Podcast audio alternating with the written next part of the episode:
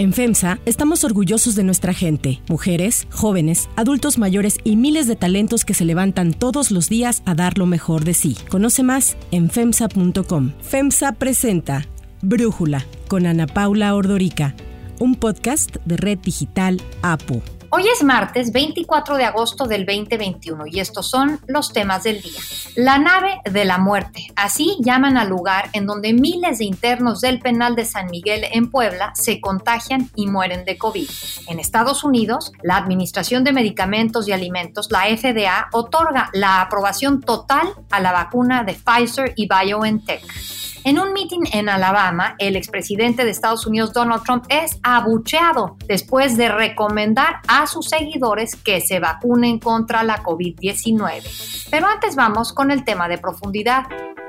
Hoy en Veracruz, el presidente Andrés Manuel López Obrador anunciará un plan de apoyo para personas damnificadas y poblaciones afectadas por el huracán Grace. Las lluvias que provocó este huracán categoría 3 que tocó tierra en Veracruz el sábado provocaron varias muertes, más de 10 personas, al menos 8 en Veracruz y 3 más en Puebla. Se desbordaron ríos, hubo cortes de energía, árboles caídos, se desprendieron techos. En una sola colonia llamó mucho la atención, se llama Brisas del Cedeño, un cerro se desgajó y ahí prácticamente sepultó una casa en donde murió una señora Dora Isabel, de 29 años, y sus cinco de los seis hijos que tenía. Solo sobrevivieron el padre y otro hijo que fue hospitalizado. En Twitter, el presidente dio su pésame a los familiares de quienes murieron por el huracán, escribió que no estaban solos, eh, dijo, cuentan con Cuitláhuac, o sea, el gobernador de Veracruz, y todos nosotros. Así escribió, pero pues nunca explicó cómo es que los ayudarían. La Coordinación Nacional de Protección Civil del Gobierno de México informó que junto con la Secretaría de Marina y Protección Civil de Veracruz han estado ayudando con víveres y limpieza en las zonas afectadas por el desbordamiento del río Vinasco, pero no han dicho nada sobre un plan integral de ayuda. Y es que Grace no solamente afectó Veracruz, también provocó daños, inundaciones en Yucatán, en Tabasco, en Chiapas, Hidalgo, Puebla y en el Estado de México. De acuerdo con el CENAPRED, el Centro Nacional de Prevención de Desastres, estos desastres naturales provocan en México la pérdida de 700 millones de dólares en promedio al año y la muerte de unas 100 personas. Y ante este panorama, el gobierno de Andrés Manuel López Obrador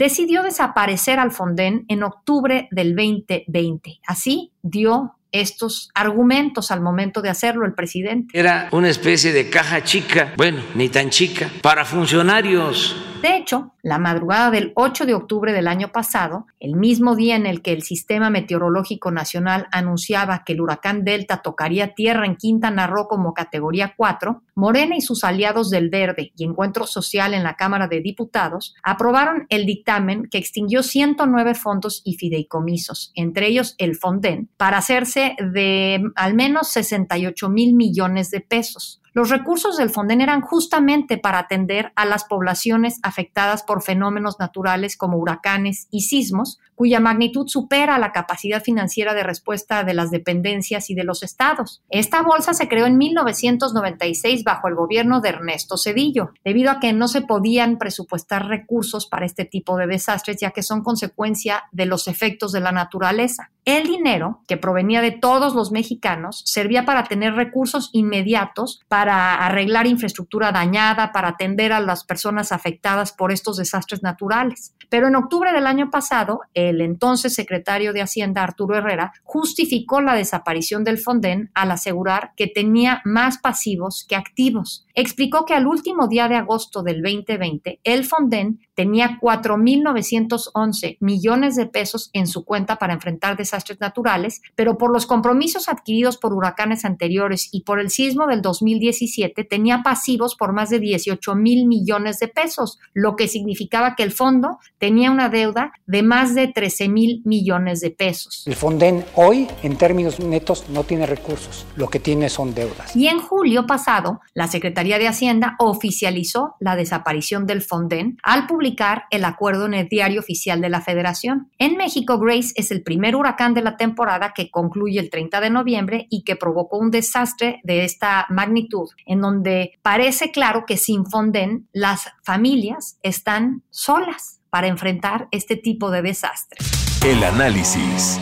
Para profundizar más en el tema, le agradezco a José Yuste, economista y periodista de finanzas, platicar con nosotros. Pepe, ¿fue atinado o no la decisión de desaparecer el Fonden? No, fue totalmente desafortunado. ¿Por qué? Porque el Fonden te daba una perspectiva de largo plazo multianual. Pasara lo que pasara, estuviera, aunque hubiera austeridad en un año, aunque bajara el precio del petróleo, estaba el Fonden. Aunque sucediera otro problema que tuvieras que enfrentar, estaba el Fonden. Siempre tenías esos recursos y se sabía que se podía contar con ellos. Entonces, bueno, perdimos un instrumento multianual y transeccional. Como tú lo comentabas, Ana Paula, fue creado con Ernesto Cedillo.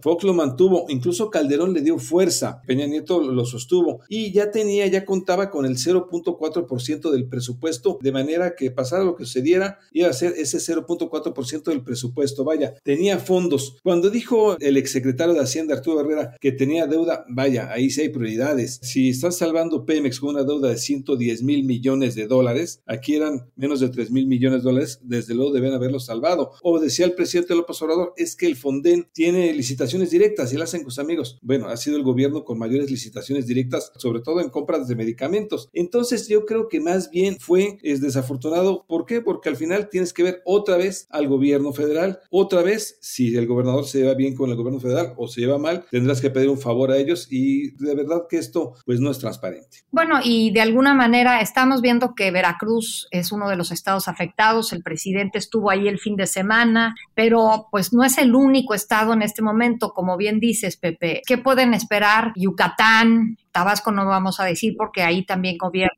un amigo del presidente, pero ¿qué pueden esperar en estos otros estados? Lo dices muy bien. Por ejemplo, en Quintana Roo inmediatamente lo que se va a decir Carlos Joaquín, el gobernador de Quintana Roo, fue decir, bueno, por lo menos nosotros tenemos un propio fondo estatal, un fideicomiso, un fondo que sea para esos desastres que no nos va a alcanzar y aparte requerimos la ayuda del gobierno federal, pero ya tiene sus previsiones precisamente para esto. En el caso de Veracruz, como bien indicas, fue Cuitlava García, el gobernador, es alguien de Morena, es alguien que tiene una gran afinidad con el presidente López Obrador, pero aún así hemos visto muy poca la ayuda que hay, porque no es integral. Hemos visto que de repente, bueno, recuperaron la luz, la CFE sí recuperó la luz, pero ¿qué va a pasar con todos los hoteles que desaparecieron? ¿Dónde va a estar esa ayuda del sector turístico que ya venía golpeado con la pandemia y sigue siendo golpeado? ¿O dónde va a estar todos los campos de cultivo que desde luego desaparecieron con el huracán? ¿Quién los va a ayudar? ¿Dónde está esa ayuda? Todo eso sí ayudaba el Fonden a hacerlo, porque el Fonden era mucho más estructural y generaba una estrategia en efecto integral.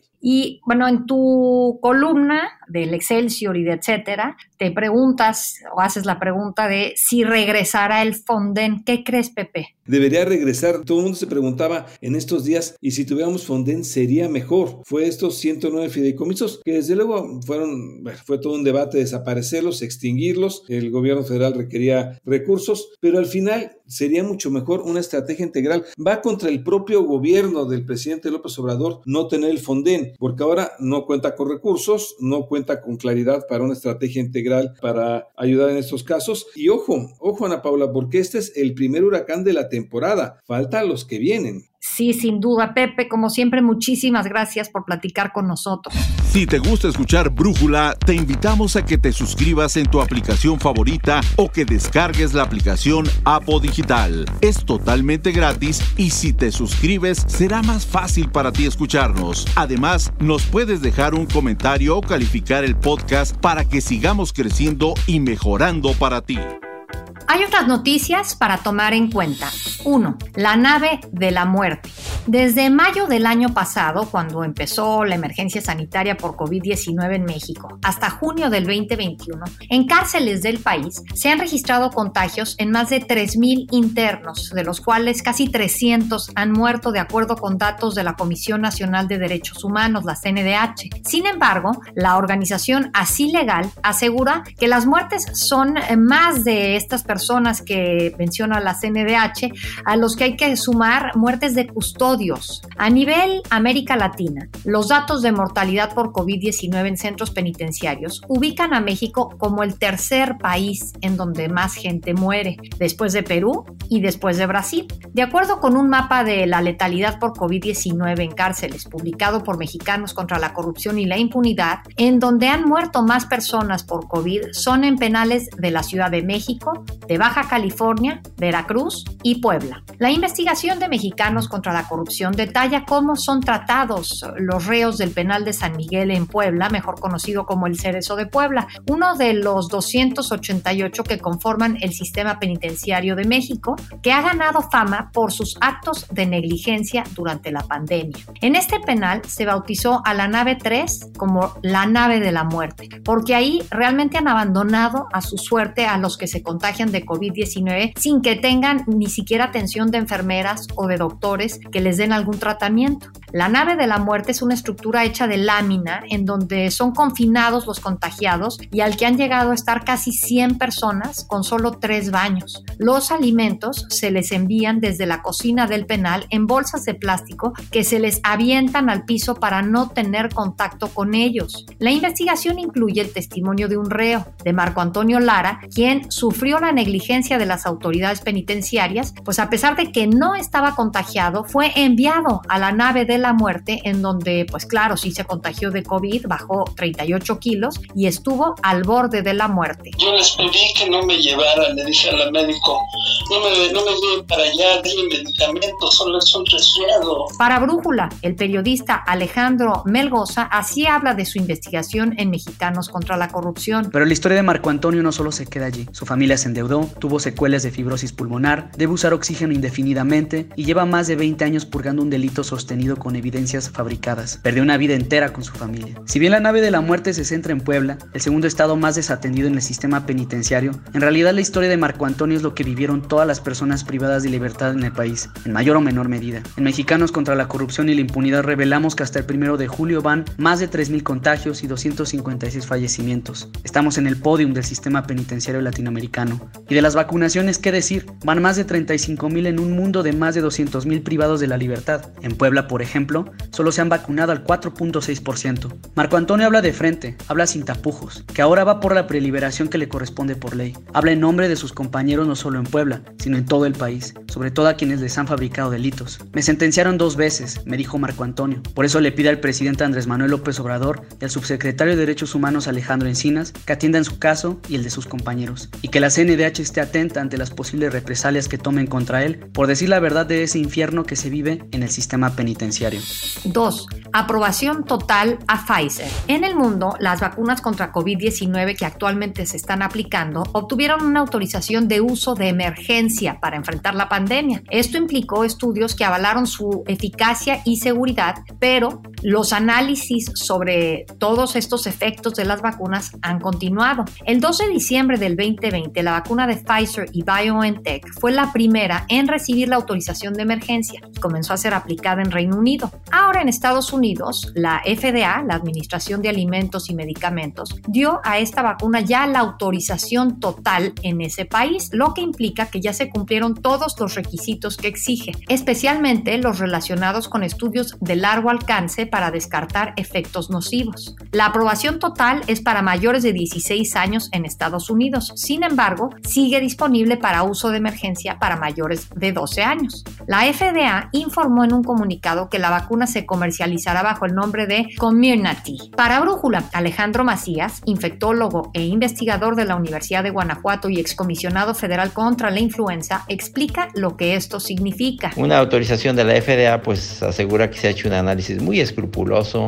de su eficacia, de su seguridad y de sus estándares de fabricación. Pero, sobre todo, porque una vez que se da la autorización definitiva, permite que se comercialice y que de alguna manera ya empiece a pagar la vacuna quien la pueda y quien la quiera pagar. Esto es algo que eh, en este momento aplica solo para los Estados Unidos, pero seguramente una vez que lo tiene autorizado la FDA, un poco en una reacción en cadena, otros organismos regulatorios deberán empezar a autorizar ya definitivamente algunas vacunas, empezando probablemente por la de Pfizer. Si en México se hace eso, pues eso significaría que una vez que la compañía pudiera empezar a satisfacer las necesidades del mercado privado, que no son tan grandes en relación con las del mercado público, pudiera la gente empezar a comprar la vacuna, la gente que así pudiera hacerlo, y dejar de ir, por ejemplo, a los Estados Unidos para vacunarse en una situación que representa más molestias, más costos y la necesidad de una visa. Y eso facilitaría mucho que algunos grupos de población pudieran irse vacunando de manera adelantada a la posibilidad que tenga el Estado de vacunar, por ejemplo,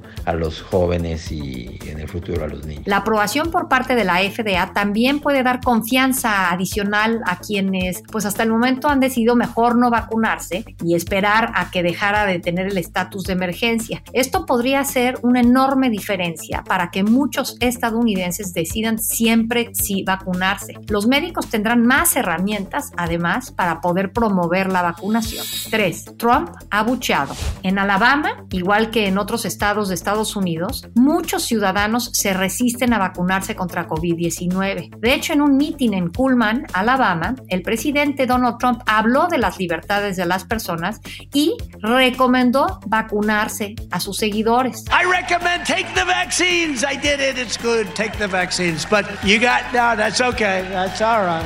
You got your freedoms. But I happen to take the vaccine. If it doesn't work, you'll be the first to know. Pero no le fue muy bien. El consejo no le gustó a sus miles de simpatizantes, quienes, por cierto, no guardaron la sana distancia y mucho menos utilizaron cubrebocas. El discurso de Trump se dio después de que se conociera que sus aliados le pidieron realizar una campaña en favor de la vacunación. Trump no lo veía con buenos ojos porque considera que la idea es impopular entre sus partidarios, tal como se demostró en Alabama. Hay que mencionar que durante su gobierno Trump se negó durante mucho tiempo a recomendar el uso de cubrebocas, incluso se negó a usarlo él mismo. La Asociación de Hospitales Estatales informó que en Alabama el 85% de los pacientes hospitalizados con COVID-19 la semana pasada no estaban vacunados. El estado está experimentando un aumento de contagios entre niños y hasta la semana pasada 50 menores permanecían hospitalizados por complicaciones de SARS-CoV-2. Yo soy Ana Paula Ordorica. Brújula lo produce Batseva Feitelson. En la redacción, Elizabeth Rangel.